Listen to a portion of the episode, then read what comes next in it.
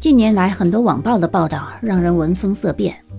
那么，如果我们不幸碰到类似的事情，要怎么处理呢？这里一个建议供大家参考：Imagine if I start insulting you in another language, you feel nothing. They don't mean anything to you because it's you who puts the meaning to it. 试想一下，如果我用另一种语言侮辱你， 你根本就没有感觉，因为那些话对你来说毫无意义，因为是你认可了它们的含义。Take the words, take away the value of the words. If you take that way, they fall to the ground. They never get to touch you. 那些话听听就是，剥离它的意义和杀伤力。